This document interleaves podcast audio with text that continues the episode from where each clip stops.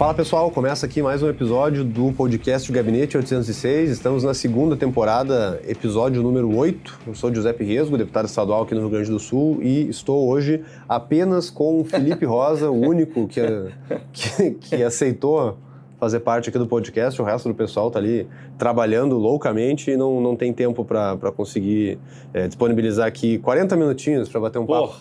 40 minutinhos? 40 minutinhos para bater um papo sobre as coisas que acontecem aqui na Assembleia. Bem-vindo, Felipe. valeu, valeu. Exército de dois homens só. É, pois é. O, a gente está desfalcado hoje, mas uh, os papos, o papo é bom, né? A gente vai tratar, vai tratar de temas bem interessantes, então fiquem aí que eu acho que vai ser legal. É, bom, vamos lá, né? Eu, antes de mais nada, queria pedir para todo mundo que acompanha que, evidentemente, de novo, peço mais uma vez e talvez seja redundante que me sigam aí nas redes sociais, Instagram, Facebook, Twitter, YouTube, etc. Tem várias opções aí para acompanhar o meu trabalho. É, mande feedbacks, claro, né? Se tá bom, se não tá bom, se tá legal, se não tá legal, se os, se os assuntos estão interessantes ou não.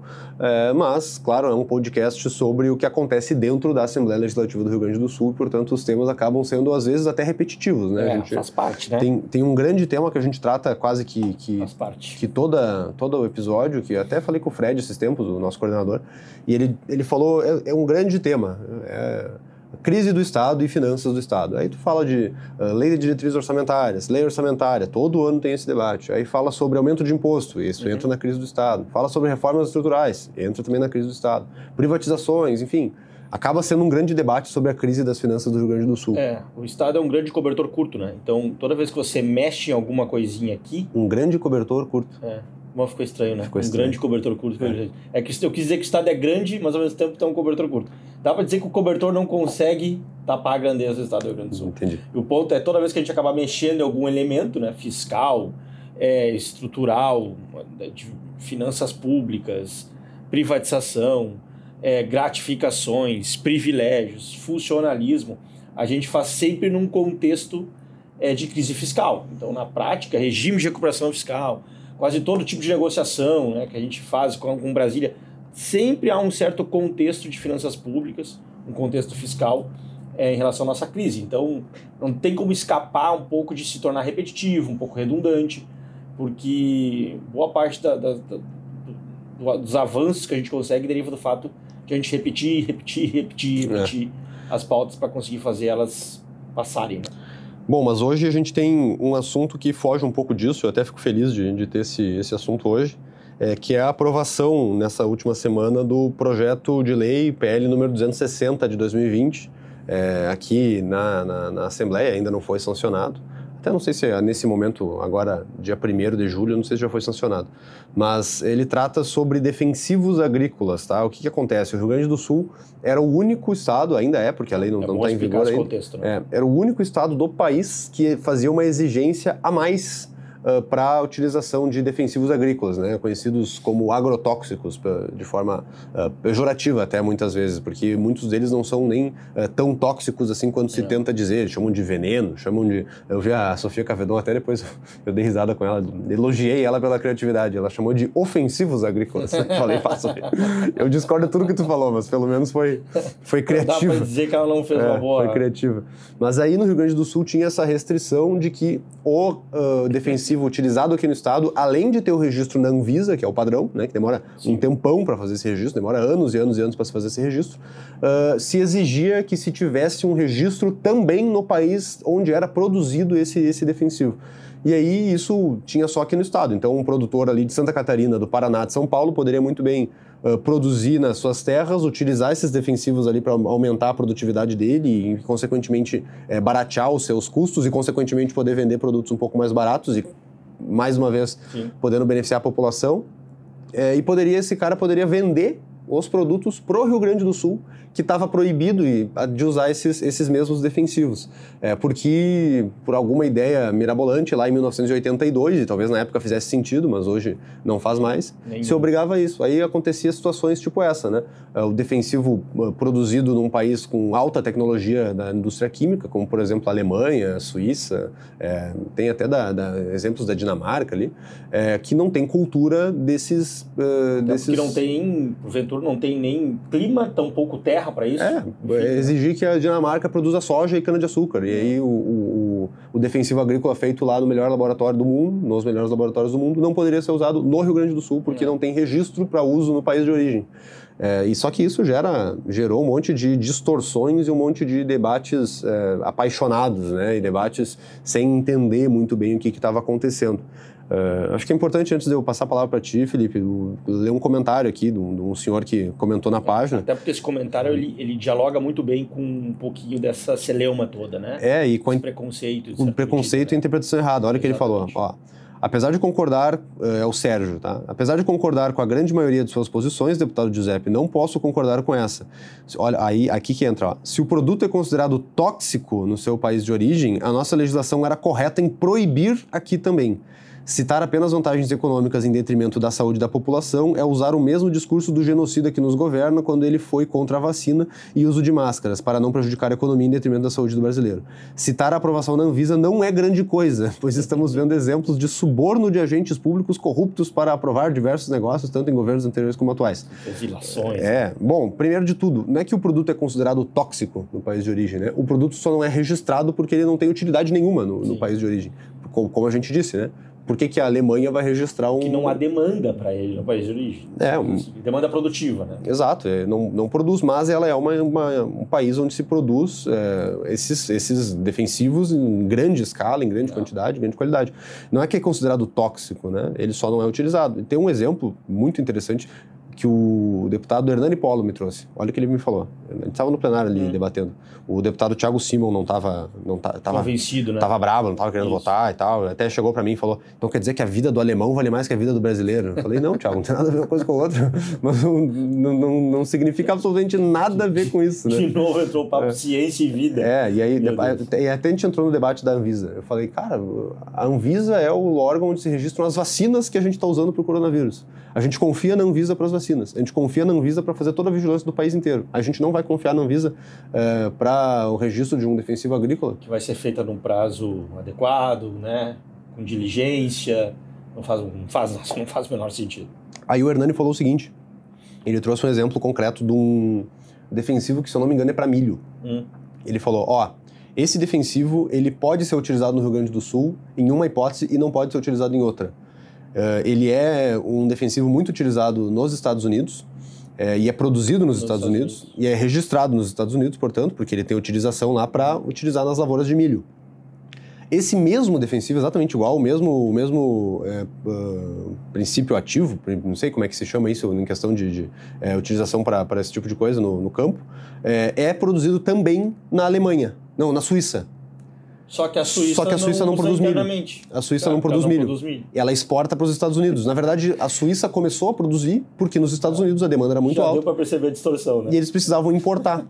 e aí ele falou, entendeu o que acontece? Aí eu fiquei olhando para ele assim, não, quer dizer que se eu comprar dos Estados Unidos, okay, tá ok, eu posso usar, porque lá tá registrado e lá é produzido. Agora, se eu comprar da Suíça aqui pro Rio Grande do Sul, não poderia usar. E o que é pior, né? Se a Suíça fizer mais barato, não poderia não usar. Não posso usar. É. Tem que ficar com mais caro. Não estou dizendo que é o caso, tá? Porque de fato não sabemos, né? Mas Sim. é o tipo de distorção não faz o menor sentido. É, e digamos não que uma situação, uma situação onde o, o, as, as indústrias lá da, da, sei lá, da Dinamarca estão acompanhando o mercado de defensivos e percebem que tem uma oportunidade e começam a produzir com, com muito mais qualidade, capacidade, muito melhor do que um país que tem o registro. Sei lá, o próprio Brasil, se tem o registro no Brasil, é produzido aqui. E eles começam a produzir lá melhor, mais barato, é. É, sem a necessidade de utilizar tanto, né? Porque pode, quem sabe, é, quando, quanto maior a qualidade do defensivo, provavelmente, pelo que os, os, produtores dizem, tu vai utilizar menos dele por, por hectare, né? Quando o defensivo é muito ruim, tu acaba tendo que usar mais, mais sim. veneno, entre aspas. Sim, sim, e aí eles começam a produzir e não podem vender para o Rio Grande do Sul, porque a gente tinha essa regra é, é uma trava burocrática, né? É uma trava, trava burocrática. Trava burocrática bem burra. E não é porque é considerado tóxico no país de origem, não é porque é proibido no país de origem. Ah. Até o Thiago chegou para mim, eu estava no cafezinho ali, batendo um papo com, com outros deputados, ele me cutucou assim.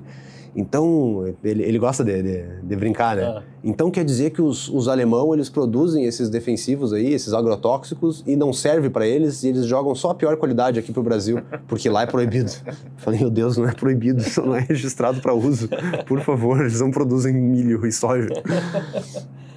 É o desconhecimento sobre extensão rural dos países europeus, que é muito diferente da nossa, dado o tipo de geografia deles e, o, é, e as diferenças uh, demográficas, socio, sociopolíticas também, é, em relação aqui, né?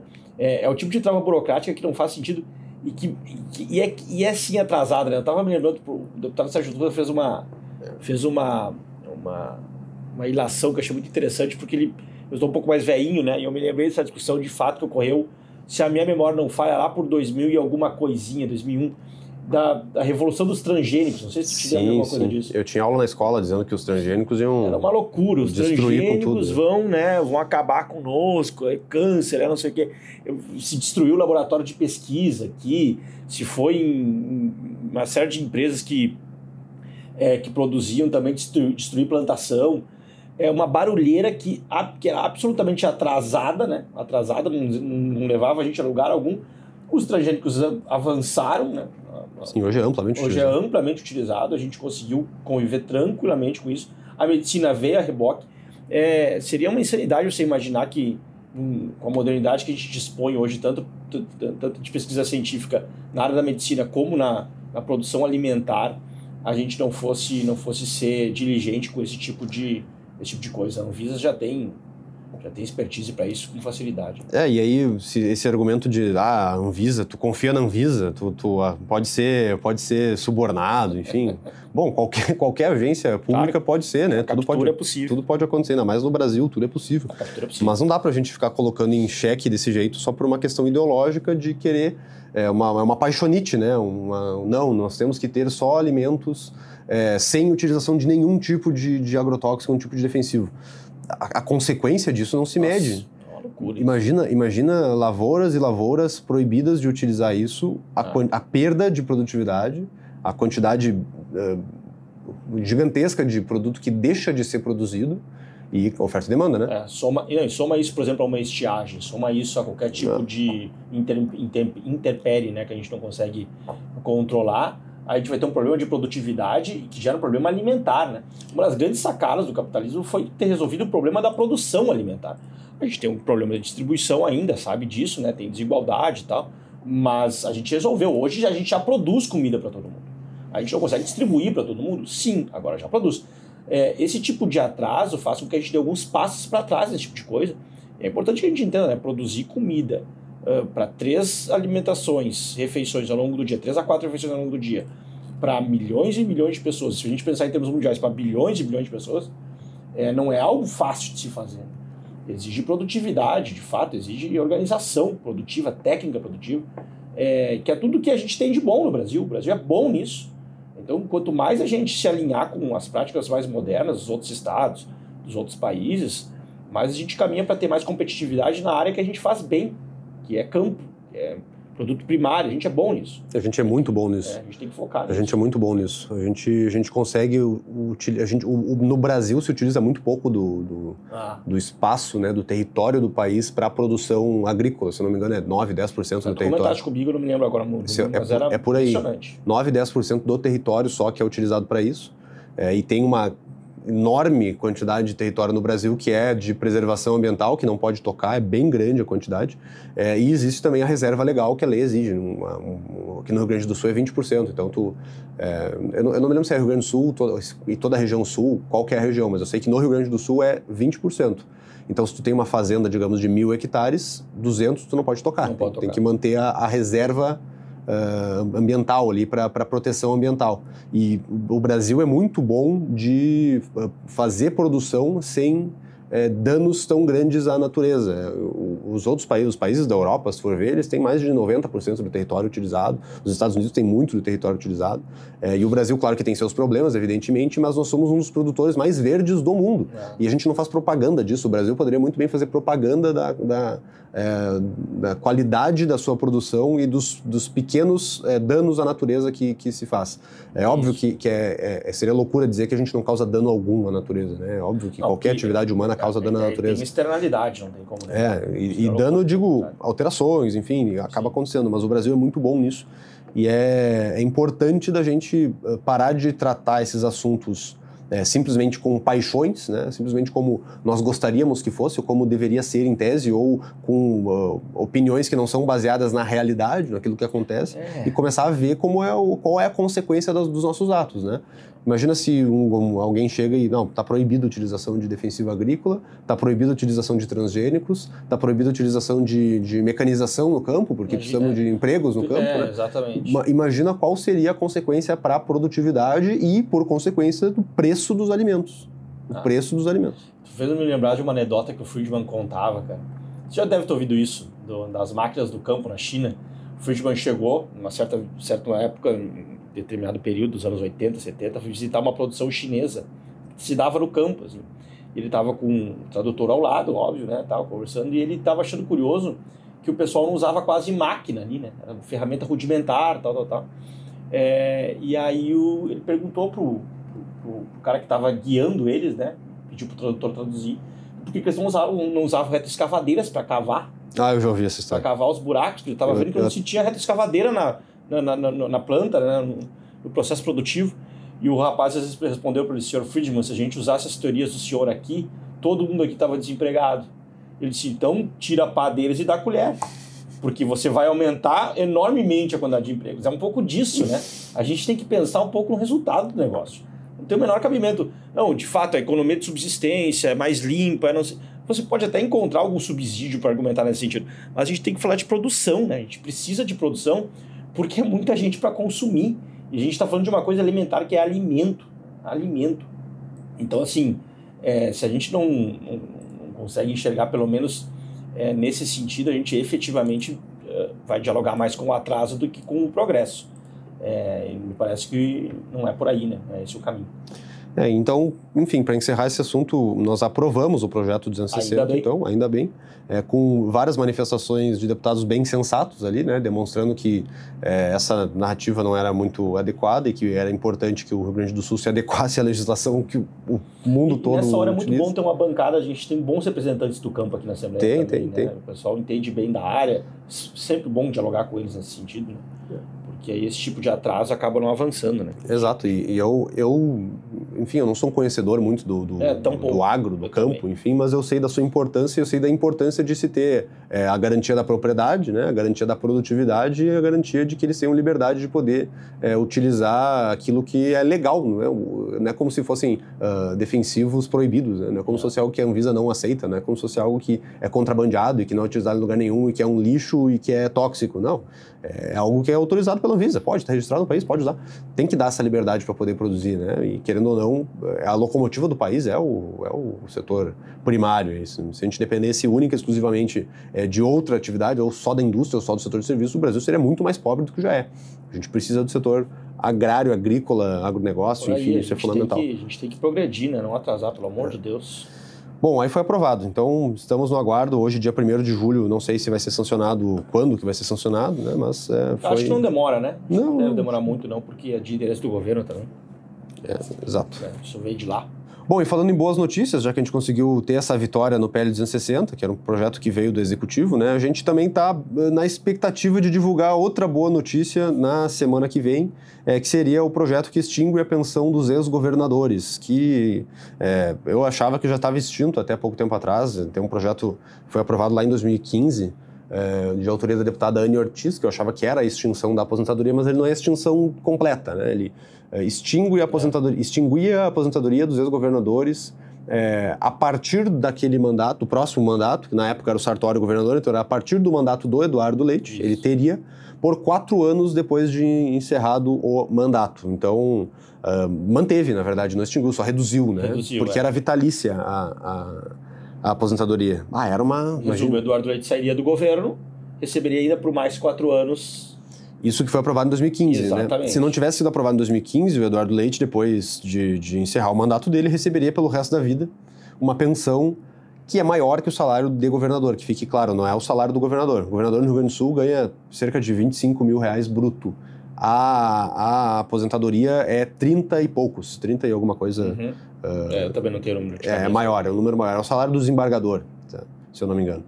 E aí, lá em 2015, se reduziu para quatro anos e agora a vitória que a gente quer anunciar é a extinção completa disso, que acabe de uma vez por todas e que o próximo governador, o próprio Eduardo Leite, não tenha. A partir dele não se tenha mais essa, essa aposentadoria, essa pensão vitalícia, é. nem por quatro anos, nem por tempo que for. É, tem aquele movimento dos deputados aqui querendo que se mantenha por um ano, né? Eu considero que é um avanço, claro, óbvio que é um avanço, de quatro anos reduzir para um é algo já é melhor do que a situação atual. Assim como do vitalício para quatro anos foi um avanço. Assim como do vitalício para quatro anos foi um avanço, e a política às vezes é isso, é tu ir conseguindo pequenos avanços ao longo do tempo e não é, bater o pé que é ou tudo ou nada e no final não ficar com nada. Né? Então já é alguma coisa, mas, mas a gente quer que, que é, acabe. A gente quer que acabe. É, a gente sente que é uma demanda popular por isso, né? E não é nem pelo custo, né? Não é tanto pelo Não é dinheiro, pelo valor, né? É pelo... o valor não é tão alto assim, né? É, só tu ver aí, questão é comparar com a nossa briga maior. Eu tenho até os, tenho os números aqui, né? A nossa briga atual é que o, pagamento de honorários de sucumbência para os procuradores. O pessoal deve estar cansado, careca de, de, de, Saber disso, de saber, né? de ouvir. Tu já tá careca de saber, aliás. Também, tô bem careca. E eu tô ficando careca de saber. tu ficarás careca. Eu vou de saber. ficar careca de saber. Aproveitar enquanto tem o cabelo ainda. Mas o pessoal já tá careca de saber que os honorários de sucumbência pagos para os procuradores são valores bem altos, né? O último mês foi quanto? 4 milhões alguma coisa? 3 É, o milhões? último mês passou de 4, chegou, deu uma média de mais de 10 mil reais, ao todo já é 16 milhões e tanto de, de, de honorário de sucumbência. O mês passado deu 4,5 milhões. É, então, só num, só num mês já é mais ou menos, ou até um pouco mais, do que se paga por ano de aposentadoria para Só ex-governador. num mês. Só num mês, É. o pagamento de honorários já supera o valor. Significa dizer que se paga 12 vezes mais se fosse pro- pro- progredir isso para um ano. Né? É, exato. Então a gente, a gente tá nessa luta e nessa tentativa mais pela, pela moralidade da coisa, mais pela, pela, pelo, por fazer o certo do que pelo impacto é, financeiro, pelo impacto de, de- de valores para o Estado. Da mesma forma, os cortes de, de custo aqui dentro do gabinete. Né? Não é o ah, eu não utilizar é, diárias que vai fazer o Rio Grande do Sul voltar a ter Tirar o Rio Grande do Sul da é, crise. uma situação fiscal boa. É, ou, não, não é eu é cortar o número de assessores aqui que vai fazer isso, mas é, uma, é, um, é o mínimo que tem que se fazer. É, né? e você passa uma mensagem de moralidade, né? Você vai condicionando os demais gabinetes, os demais deputados, respeito ao dinheiro público aumenta. Eu, eu falei, ah, não é um dinheiro alto. É claro que de repente o cara tá me olhando pensando, nos escutando e pensando, não, 25 mil reais, 30 mil reais não é muito, Felipe. Então, claro que é muito, pelo amor de Não, Deus. tá né? dizendo que 4 milhões por ano, né? É, Muito- não é muito, pelo amor de Deus. É no âmbito das contas públicas do Estado, é uma ninharia no fim das contas. Sim, na, É isso que a gente tá na- tentando no, no dizer. comparativo, né? comparativo, exato. A gente não vai salvar o Estado fazendo isso, mas a gente passa um pouco de um pouco da, da mensagem que, que nos parece a ideal, que é da moralidade com o dinheiro público, né, do respeito ao dinheiro de quem paga imposto, que é algo bastante razoável, me parece, que está latente na população. Né? Eu até vinha comentando, José, com a minha esposa, assim, é, porque é, a gente fica vendo, né? A gente estava vendo The Crown, né? Aquele seriado. Uhum. E, e, eu- e, e em determinado momento ela estava dizendo engraçado, a população inglesa não dá bola, né? De bancar tudo aquilo, né? E pelo contrário se orgulha. É, e sim, é um, é um orgulho manter a sua corte, né? Em manter aquela institucionalidade, aquela família que vive ali de forma quase nababesca. Ainda que se tenha mudado ao longo dos anos um pouco disso, mas há, né? Ainda há esse sentimento de orgulho. É a mesma coisa o americano, né? Com a Casa Branca, com, os- com a presidência da República, institucionalmente falando, aquilo é grande. O brasileiro ainda não acredita na- assim nas suas instituições, né? Na instituição da presidência da República, na instituição do governo do Estado. Então, é, é, é, é, a gente está numa democracia, representa a população, né? tu é um representante da população, os demais deputados são. É, e a gente tem que saber ler esse tipo de coisa. Né? Então é óbvio que a população não, não, não acha razoável, e se não acha razoável, a gente tem que acabar. Eu acho até que, e torço, inclusive, que lá na frente a gente construa um país admirável, é um pouco do que o Novo também tenta fazer, né? construir um país admirável para que a gente, lá na frente, consiga enxergar essas coisas com bons olhos, né? O governador, o presidente da república, a classe política com bons olhos, que hoje é tão desacreditado. Mas eu acho que isso é um processo lento, demorado, a gente está longe disso. Enquanto estiver longe disso, não vão pagar a aposentadoria para governador. Vamos fazer isso para frente. Se, a gente julgar lá na frente, a população julgar que isso é razoável. Hoje ela certamente julga que isso não é razoável. Então, ah, tem que acabar. É, mesmo que seja um dinheiro em termos, em termos fiscais pequeno, né? Não vai corrigir. É que de, distorções, pou- de pouco em que pouco, de pouco em pouco tu vai, tu vai chegando lá, né? galinha papo, já de, pouco, de grão em grão, galinha enche o papo. É, não, exatamente. não dá para achar que, que é só um grande bolo, um, um grande recurso ali que, que, que é o problema. O problema são essas coisinhas, né? Um pouquinho aqui, um pouquinho ali, um pouquinho aqui. Quando vê, Ah.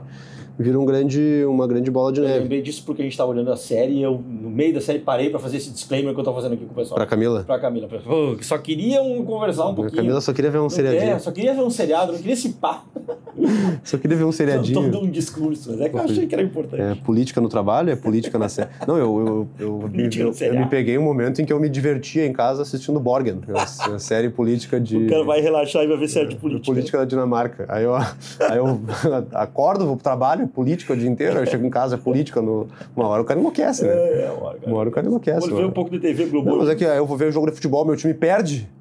Tá, tá, é, tá, sim, sim. Um tá menos, em nhaca. Um, e, o meu, um, e o meu lanterna. Não, com um gol bizarro, um gol assim, ó, que não tem o menor cabimento, aquele gol que o Inter tomou no final do. A gente podia fazer um podcast só pra falar disso também, né? Podia fazer um podcast só sobre futebol. Só, só, só, só sobre desabafar. coisas que não tem nada a ver com, com política, para as pessoas verem que a gente tem vida também. Eu, eu faço outras coisas além de, de, ser, de debater. Pode ser, pode ser. Não, e, e, e, eu acho que é legal de comentar também. Tem muita gente que, que lembra dos momentos em que eu tava. Na verdade, eu tô sempre brigando contra alguma coisa que eu Sim. considero incorreta e imoral, né? Sim. A pessoa me olha assim, e aí, brigando muito lá? Porque parte do pressuposto que estão brigando. Passo o dia inteiro brigando lá. Aí eu vou ver um jogo de futebol para me divertir, eu brigo com, com, com o meu time também, os caras... Ah. Enfim, aí na aposentadoria dos governadores... Acho que se a gente fizer um de futebol, Hans Fassbinder chefe de gabinete é. e Guto Scherer vão participar. Ah, vão participar, vão gostar. A gente, tem, a gente tem que chamar o pessoal do, do, do outro gabinete ali para. Até convidei para participar um dia num, num, episódio, fazer gabinete 806 e gabinete 805. A gente pode falar sobre Boa. coisas mais mais amplas aí mais do leves. que é mais leves. Bom, enfim, foi estamos no debate ainda, estamos na briga, né? Tô brigando tamo aí na briga, para acabar de vez aí essa, essa aposentadoria. Até tem falei para alguns, para alguns. A rolando tem a DI da, dos honorários, né? Tá, que é, é, outra briga que a gente está na, na, justiça tentando, é. tentando barrar isso. Eu até falei para alguns, alguns, alguns deputados que já foram prefeitos. Hum. E eu falei para eles assim: tá, vem cá, quando tu foi prefeito, tu saiu com uma aposentadoria? Tu tem, tu recebe alguma coisa da prefeitura? Eu, não, não recebo. É, então, tu acha justo ficar mais um ano? Um ano? Ah, mas é só um ano, tá bom. Quando tu foi prefeito, ganhou por mais um ano? Ah, não, saí com uma mão na frente e outra atrás. É, exatamente, acabou o mandato, acabou o mandato, né? É uma escolha, né? É, é o, escolha. deputado, eu, por exemplo, quando acabar o meu mandato, por acaso eu vou receber uma aposentadoria? Não vou. Nem, nem tem mais. Já sabia já disso. Já sabia disso, exato. Então, e, não, e não é como se o salário fosse ruim também, né? Tu, tu consegue guardar um recurso ali para para depois, caso quando acabar o mandato, caso não se reeleja, né? caso não queira continuar na, na, política, caso queira ir para o setor privado. Teve um que argumentou assim: ah, mas aí o governador, coitado do governador, o governador vai acabar o mandato dele, até ele se reinserir no setor privado, vai, sei lá, o cara é advogado, vai abrir um escritório de advocacia. Um, um ano é razoável, né? Ah, sim, um ano ganhando 32 mil por mês. É bem razoável. É bem razoável. Bem razoável. Bem razoável pra tu fazer o teu escritório de advocacia. Um coitado não é conhecido, né? Não vai conseguir. Não. Nossa, não é, vai conseguir. Não tem, não tem tráfego, é, né? Não, não tem. Não tem. Contatos. Não tem. Colocam, colocam Olha os caras que colocam nas, nas, nas, diretorias estatais aí. É. A gente é. vai lá e vota contra, vota contra, vota contra e vão colocando o pessoal nas diretorias estatais. Politizando estatal. É, e ficam, ficam nessa, nessa conversa. Enfim, não, não acho que, que, que vai ser tão fácil esse, esse debate, mas a gente continua. Parece óbvio, mas não é fácil, tá? É, é. Às vezes o pessoal acha que é óbvio. Ah, é óbvio, isso aí não tem. O problema é tu fazer, fazer chegar no plenário. Porque é o seguinte: as leis aqui, os projetos de lei na Assembleia, como os deputados sabem que é muito ruim tu votar contra algo desse tipo, né? É um pouco do tal, do tal consenso que vai se formando, né? é, né? que é tão importante. É muito ruim votar contra esse tipo de coisa e às vezes o pessoal não, não, não, não, não, não compreende por que, que não acontece. É o seguinte, pelo fato disso acontecer e por eles saberem que se chegar no plenário ele tiver que votar, ele vai ter que votar favoravelmente, uhum. a forma que ele tem de barrar isso não é votando contra no plenário. A forma que, ele, que a quem é a favor de manter esses privilégios em contra para barrar isso é não deixando chegar no plenário. Tanto que esse projeto da aposentadoria dos governadores é de 2015, não, 2016. É de 2015 esse. Esse é 15, esse é 15. Foi, foi protocolado de, logo depois que o, que o, que o da ANE. Passou. Esse do, do, do Pedro Pereira. Ah. Eh, que a gente está debatendo agora, né? O da ANE foi aprovado e o dele, hum, claro que não chegou no plenário. Está na ordem do dia para votar, na ordem do dia para escolher ir para a sessão faz meses, né? Que vai se empurrando, ah, vamos, vamos, inverter a pauta, tem um projeto mais importante aqui, tem ali, vai indo, vai indo, vai, indo, vai indo. É. Quando vê, passou um ano, quando vê, acabou o mandato, e quando vê, o projeto foi arquivado, porque se acaba o mandato, o projeto é arquivado, ele é. tem que ser...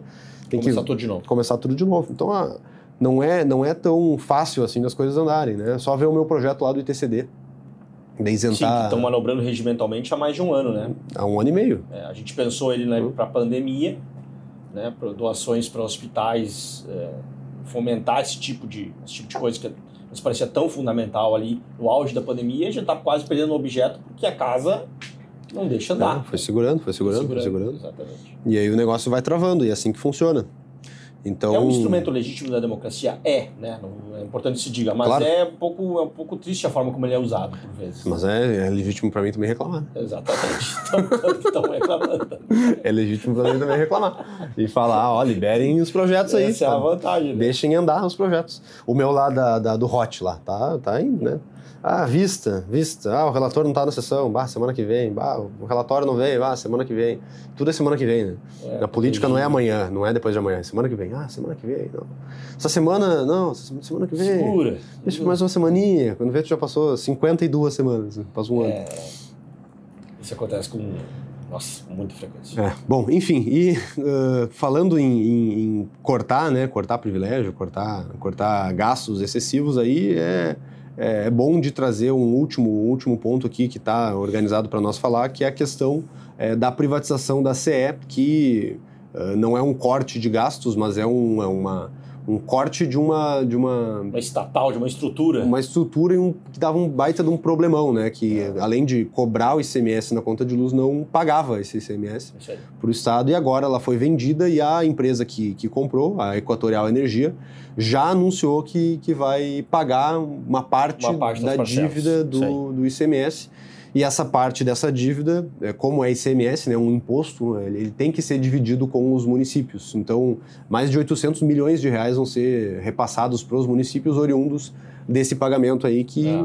já começa a dar resultados da privatização da CE. É, eu achei muito bom isso, porque na época do debate para privatizar a CE, a gente dizia muito isso. Né? A CE, a esquerda argumentava muito, né? a CE é uma empresa importante, ela está dando prejuízo aqui, mas ela não onera os cofres públicos. Uhum. Dizia muito isso, né? É importante que se diga que ela não onera os cofres públicos. É mentira. Toda vez que a gente eh, deixa de recolher, porque no final das contas era isso, né? A ICMS, o ICMS da era recolhido dos consumidores e não repassado ao Estado, a gente estava pagando por volta de um bilhão por ano para manter a estatal. Isso aí. Então, sim, onerava os cofres públicos, sim, por perda de receita. Justo a esquerda que fala tanto, né? Tanto em perda de receita, né, em sonegação, sonegação, caçar os sonegadores. Quando é uma estatal sonegando, vistas grossas, né? Não, porque é uma estatal, ela é pública. É um péssimo serviço, a gente está aqui na região metropolitana, sabe disso. Péssimo serviço, caro, eh, como um todo, é, e para uma empresa que onerava fortemente os cofres públicos do Estado e dos municípios, que já estão à míngua. Já Sim. estão à míngua. Então, assim, não fazia o menor sentido manter esse negócio estatal. É, por isso que a gente vendeu e agora a gente começa a colher os frutos e vai colher também no ICMS, porque a, a Equatorial assume e começa a pagar em dia o ICMS. Sim, sim, ela vai pagar a dívida e vai começar a pagar o ICMS em dia, porque é, é o seguinte, é, o ICMS e esses impostos, eles não são recolhidos imediatamente, né? Tu não, ah, na hora, não é na hora que tu compra o produto É, ou que é tu também paga. bom de explicar. Isso é bom de verdade. explicar, né? Não é, o, o recurso não vai direto para o caixa do Estado. Quando eu pago a conta de luz, é, não, não é separado um valor ali e vai para o Estado. É no final do, do, daquele período, do mês, no mês seguinte, que se paga, que a empresa que recolheu repassa para o governo do Estado. Então, a responsável por fazer esse recolhimento é a empresa. né? É, e ela, ela ah, cobrava na conta de luz e como e por que que ela não repassava? Algumas pessoas devem pensar, não, mas é separa o valor e paga, pô. Vai fazer o quê? Sim. Tem que pagar. Ah, mas não é assim, porque tu, tu recolhe, o, dinheiro vai entrando na tua conta, e aí tem custo disso, custo daquilo, custo daquele outro, Gest- Gestão do fluxo de vai, caixa. vai pagando as suas contas, e ao final de tudo isso não tem recurso para pagar o que se deve para o Porque a Estado. operação é deficitária. Porque a operação é deficitária. É. Porque eles acabam, eles gastam tanto que eles acabam precisando daquele valor que eles cobraram do ICMS, que não é deles, para poder arcar com seus custos e não, não repassam o valor. Né? A mesma coisa quando a gente compra qualquer coisa numa, numa, numa empresa privada também. Eu vou no mercado, compro um produto, o ICMS está embutido ali e aquele, aquela empresa vai ter que pagar a guia do ICMS no mês seguinte para o governo do estado receber aquele recurso.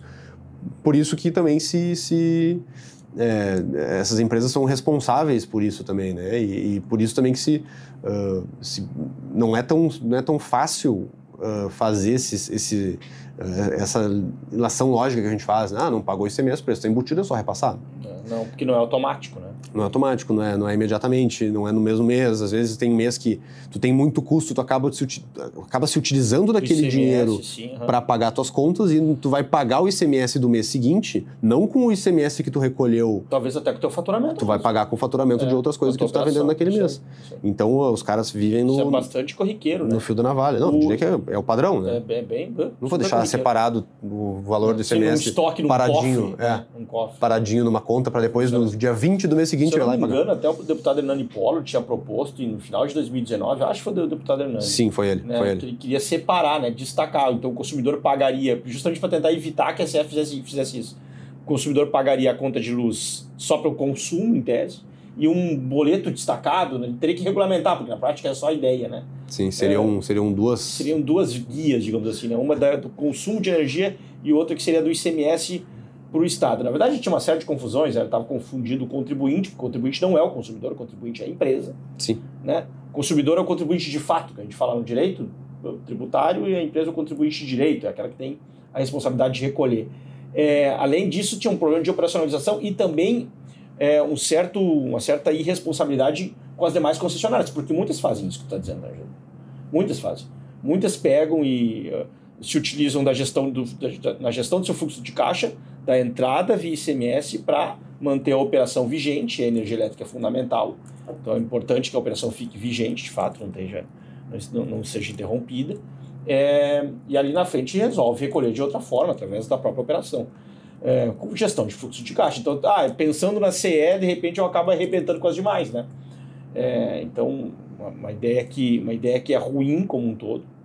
E o ideal mesmo é fazer o que a gente fez. Né? Vender, porque a partir daí você consegue melhorar toda a gestão da empresa, né? a gestão de todos os passivos. Não só os passivos tributários, mas os passivos trabalhistas. Há certamente mais de 750 milhões ano de passivo trabalhista, se a minha memória não falha. É, ou seja, você consegue melhorar tudo isso, né? vai melhorando todo o ambiente gerencial da empresa, tornando ela mais eficiente. Isso melhora para o consumidor, para os municípios, para o Estado. No fim das contas, de novo, né, a gente foca no resultado, entrega mais resultado a um custo menor. É para isso que serve o capitalismo e, e o mercado. Se não, se não servir para isso, serve para mais nada. Então, é bobagem manter estatal uma empresa só para dizer que é nossa. Bobagem. Sim, a empresa é nossa, a dívida é nossa. Também. É, a dívida é nossa. Na verdade, a empresa é pouco nossa na hora de entregar resultado e muito nossa na hora de pagar dívida. É, Geralmente exato. é assim Exatamente. os bens públicos. É, só para ter uma ideia aí, né, desses 800 milhões aí que vão ser pagos agora, Santa Maria recebe 5 milhões e meio e Porto Alegre recebe 17 milhões de reais. Um dinheiro que não se, não se contava, um recurso que, que veio a mais aí. É. Bom, acho que, acho que é isso, né? A gente fica no aguardo de novas privatizações, de mais privatizações. Tem algumas que já foram autorizadas. É. A, a Tem os CRM, outros braços da CE, né? os outros braços da Geração, A CE, transmissão. que é a parte que dá lucro, porque lembra que tinha uma distorção no debate bem, bem significativa, né? O pessoal dizendo a CE dá lucro. Aí eu pensava, ué, como assim a CE dá lucro? Eu tô vendo o balanço aqui, um bilhão de prejuízo, como que a CE Isso. dá lucro? A pessoa, ou ela tá mentindo muito descaradamente, ou eu tô muito errado, né? Aí eu fui buscar e descobri que são duas, eram duas empresas, né? A CE Distribuição, que dá prejuízo bilionário, e a CE Geração e Transmissão, que dava lucro sim, só que não chega nem perto do prejuízo da outra. É, é menos, menos da metade, é quase um terço do, do prejuízo. Então a, a CE GT, eu lembro que ela dava lucro ali de 300, 400 milhões de reais por ano, e a CE Distribuição dava prejuízo de um bi. É, Então, a dar 1,1 bi. somatório total é prejuízo É, completo. Patrimônio E aí, eu, é, aí quem queria distorcer falava, não, dá lucro, olha aqui, ó, tô te mostrando, olha só. Eu até debati com, Geração e transmissão. eu debati com, com, com um deputado uma vez, o deputado Pepe Vargas, lá na RDC TV. Eu falei, tá, mas compensa? Ele falou, compensa? Eu falei, não compensa, tá aqui os números. Eu mostrei os números pra ele. E aí ele ficou meio, é, pois é. É, e agora a gente vai separar, né? É provável que a gente. Provável não, é o que vai ocorrer, né? A gente vai vender transmissão, depois vende geração, tende a vender ainda Sulgás e pro ano que vem deve vir Corsã. E a CRM? E a CRM se tiver comprador, Pois é. uma dúvida, né? A CRM é difícil de CRM conseguir vender. Não tá tão simples de vender, porque é uma empresa que, de fato, ela não é atrativa. Não é atrativa. Vem a. Corsã ainda, e aí, se tudo der certo, em 2023, com o governo do novo, a gente vende o Banrisul. Tomara, tomara. Aí a gente Tomara. encerra- Moderniza o banco. é, né? encerra essa história de ter empresa estatal, porque uma hora o Banrisul vai... E assim, não vai é valer menos, desempregar né? ninguém, né? É só para modernizar, entregar serviço. Assim, as pessoas ah, eu sou bancário, né? Quero me desempregar. Não, até porque é bem possível, é, então, geralmente é provável que o controlador novo mantenha. Claro, ele precisa de funcionário. funcionários. Porque ele precisa de funcionário, ele não precisa retrenar, ele já apro- aproveita a sinergia, a expertise do cara que está lá. você faz um bom trabalho? Faça um bom trabalho, então fique tranquilo, você vai continuar na empresa. É isso não, vai continuar no mesmo estatuto, talvez, tal. No caso do Banrisul ainda é seletista, nós, nós talvez não sobre as mesmas, as mesmas uh, uh, regras de mercado, né? Uh, isso sim, né? um estatuto jurídico um pouco distinto, governança corporativa um pouco distinta, mas se você faz um bom trabalho, fique tranquilo, você vai continuar empregado. Acho que é isso aí, cara. Esse era o nosso tema de hoje. Além de tratar do tema macro, que a gente sempre trata, que é a questão da, da crise do Estado, a gente falou um pouco sobre agronegócio, né? Olha, um tema que eu... Nos metemos em... É, que eu gostaria de, gostaria de tratar mais, eu gostaria de conhecer mais, então eu estou estudando sempre sobre o assunto. Acho que era isso. Tem mais algum Não, acho que é isso final? aí. A gente avança, eu fico feliz a gente avançar. A gente está dois anos e meio já aqui e está avançando aos pouquinhos e isso, isso deixa a gente um pouquinho melhor, né, para tocar trabalho. Isso aí, semana que vem. Ah, não, daqui a 15 dias, né? O daqui podcast 15, é 15 em 15 dias. Semana que vem tem o Parla Rápido, a gente está fazendo agora, tentando fazer é, uma semana o podcast, outra semana o Parla Rápido, para não ficar toda tá semana. É, tanta coisa assim, para não virar também uma. só ficar comentando notícia, né? É, virar uma agência de é, notícias. Não, não dá para fazer toda semana. Semana que vem tem o Parla Rápido e na próxima é, temos o, a temporada 2, episódio 9. Estamos quase fechando. Estamos avançando, estamos avançando. Quase fechando 10, 10 episódios nessa temporada. Muito obrigado. Peço que sigam as redes sociais, deem o feedback, preferencialmente lá no Instagram, poder deixar é, o que, que gosta, o que, que não gosta, o que, que tá bom, o que, que não tá bom. É, e uh, me seguirem nas redes sociais, dizendo novamente, a, é, é, tudo a mesma coisa, Giuseppe Riesgo, a, a, o arroba, é, mas cada uma com a sua peculiaridade, a sua forma de trabalhar e atuar. Era isso, muito obrigado e tchau!